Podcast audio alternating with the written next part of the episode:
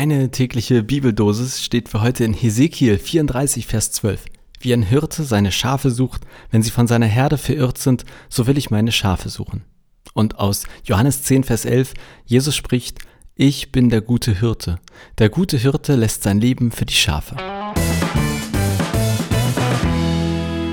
Moin, herzlich willkommen zur neuen Folge Vitamin C. Heute geht es um Schafe und Hirten und ich finde Hirte immer schwer auszusprechen, damit, weil wenn ich es normal sage, Hirte, dann klingt das so wie hören, also Hirte. Naja, immer wieder so eine Problematik in meinem Leben.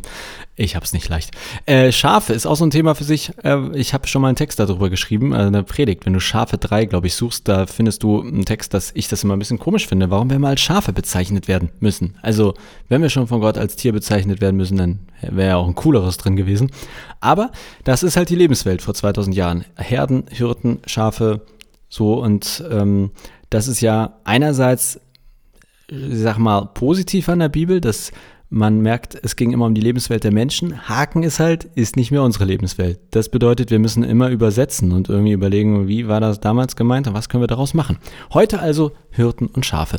Äh, ich bleibe beim Hirten, denn ich glaube, dass ähm, dieser Satz quasi von Jesus als Erklärung genutzt wird, um etwas über Gott auszudrücken. Und in aller Kürze, im Alten Testament steht, dass Gott sagt, ich bin, der ich bin. Das ist mein Name. Also ich bin, der ich bin, ist quasi Gottes Name im Alten Testament. Und Jesus hat im Neuen Testament, im Johannesevangelium, sieben Ich bin-Sätze gesagt, oder zumindest sind da solche überliefert. Und ich verstehe das so, dass diese sieben Ich bin-Sätze quasi Gottes Namen aus dem Alten Testament, ich bin der ich bin, erläutern, erklären, sieben Facetten von Gott darstellen. Und eine Facette ist, ich bin der gute Hirte. Und Jetzt, ich versuche in Kürze zu erklären, wie man sich das wohl damals vorstellen musste. Es gab verschiedene Arten von Hirten. Es gab Leute, die wurden dafür bezahlt, um quasi der Hirte zu sein. Manche, manchmal gehörte die Herde, aber auch dem Hirten. Es gab vor allem bei den Hirten, die bezahlt wurden und denen sozusagen die Herde nicht selbst gehörte, gute und schlechte Hirten. Manche, wenn dann ein wildes Tier kam, sind abgehauen, haben dann gesagt, oh, oh ich laufe lieber weg oder kletter auf den Baum. Das war kein guter Hirte. Ähm, deswegen der gute Hirte lässt sein Leben für die Schafe. Das bedeutete in der damaligen Lebenswelt, also er kämpft bis zu seinem Tod dafür, um die Schafe vor irgendwelchen Raubtieren zu retten. Und Jesus sagt, ich bin so etwas für dich. Oder Gott ist so etwas für dich. Er passt auf dich auf, er ist für dich da bis zum Schluss. Jetzt in, in, in, dem Sinne kann Gott nicht sein Leben geben. Also ja, reden wir über Ostern und Jesus und Kreuz ist tot. Aber Gott an sich weiß ich gar nicht, ob der sterben kann. Wäre nochmal eine Frage für sich. Kann Gott eigentlich sterben? Ich würde ja sagen, nein. Aber ich glaube, es soll bildlich gesprochen ausdrücken, Gott ist einer, der bis zum Schluss bei dir bleibt. Und ich bin der gute Hirte.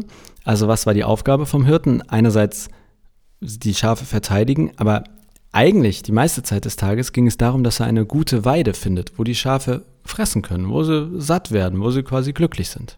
Ähm, in diesem Sinne, ich verstehe den Satz auch so, Gott ist einer, der uns auf gute Weiden führt, der uns an Orte führt, wo wir satt werden, wo es uns gut geht, wo wir gerne sind, wo wir alles haben, was wir zum Leben brauchen. War bei den Schafen vielleicht ein bisschen einfacher, die wollten nur saftiges Grün, ist bei uns ein bisschen komplizierter. Aber eine Sache, die Gott für uns sein kann, er ist wie ein guter Hirte, der uns einerseits hilft, ein gutes Leben zu führen und andererseits dann, wenn es schlecht läuft, an unserer Seite bleibt und nicht abhaut. Also ein Gott für die Höhen und Tiefen unseres Lebens. Dezemberzeit ist ja auch immer, wo man vielleicht ein bisschen zurückblickt. Ich zumindest, wie war das Jahr? Vielleicht ist ja heute schon mal so ein Tag für dich, wo du ein bisschen Revue passieren kannst. Wie ist dein Jahr gewesen? Was gab es für Höhen? Was gab es für Tiefen? Und vielleicht mal ganz bewusst sich, also dass du quasi drauf schaust, wie war das eigentlich bei mir und Gott? Hatte ich das Gefühl, er war da? Oder war er vielleicht eher nur in den Höhen oder nur in den Tiefen? Meine These wäre, es geht immer weniger darum, ob er da war, sondern ob wir ihn quasi erfahren haben dort. Also wie habe ich Gott in den Tiefen meines Lebens erfahren oder in den Höhen deines Lebens oder konkret auf dieses Jahr gesprochen. Ja, vielleicht hast du ja kurz Bock, ähm, heute ein bisschen Revue zu lesen, ist eine Zeitschrift, ne? Also Revue passieren zu lassen, wie war so das Jahr und wie war das Jahr vielleicht auch für dich und Gott? Die Bibeltexte von heute sind erstmal voller Zusage. Gott ist mit dir.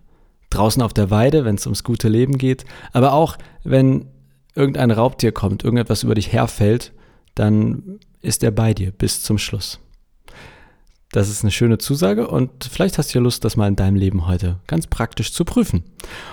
Ich wünsche dir auf jeden Fall, unabhängig davon, ob du das nun machst oder nicht, einen schönen Tag oder einen schönen Resttag und hoffe, wir hören uns dann morgen wieder. Bis dann!